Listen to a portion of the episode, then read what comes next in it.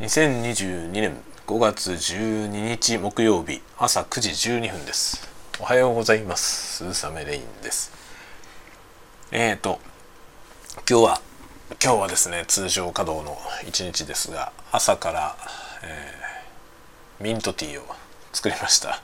ちょっとねこの間買ってきたスペアミントがめちゃくちゃ増えたんで、えーその増えた分のねあの葉っぱをねってミントティーを作りました。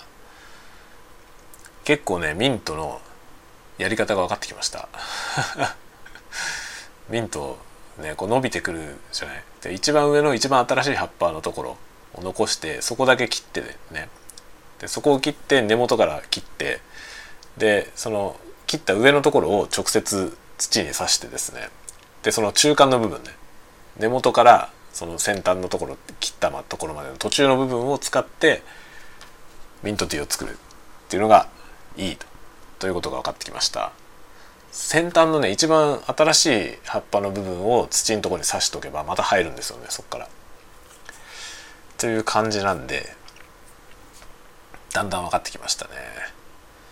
前にやった時はね上から切って上を使ってたんですよ。で切ったらそそのね切ったとこはもう伸びないんですよね。で切ったところ根元からこうまたねあの分岐して生えてくるんですよね。っていう風になっててでだんだんね分かってきた。そのね分岐させるんじゃなくて一番上を切って刺してでそのね中間のところを使うといいってだんだん分かってきました。まあそんなんで今ね結構増えてきております。